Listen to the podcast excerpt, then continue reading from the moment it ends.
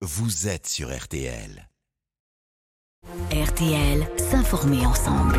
Bonne fin de journée, RTL Soir, 18h30 minutes.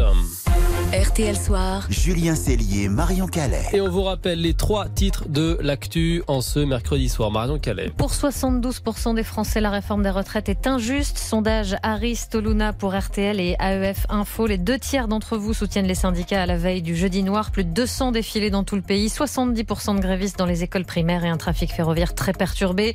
Le gouvernement de son côté appelle à ne pas bloquer le pays. Journée spéciale demain sur RTL, que vous soyez mobilisés ou que vous vous interrogiez sur les conséquences de la réforme. Et puis les efforts ont payé, les risques de coupure d'électricité s'éloignent.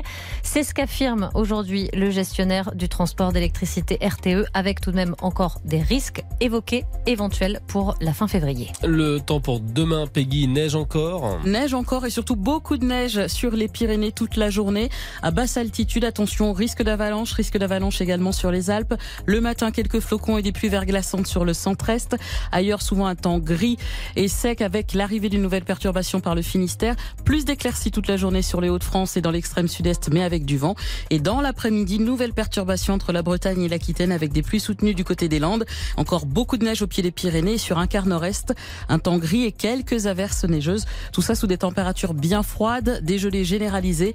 Et pour les maximales, on est sous les normales au nord de 3 à 5 degrés, 7 à 10 au sud et jusqu'à 12 près de la Méditerranée. Merci Peggy.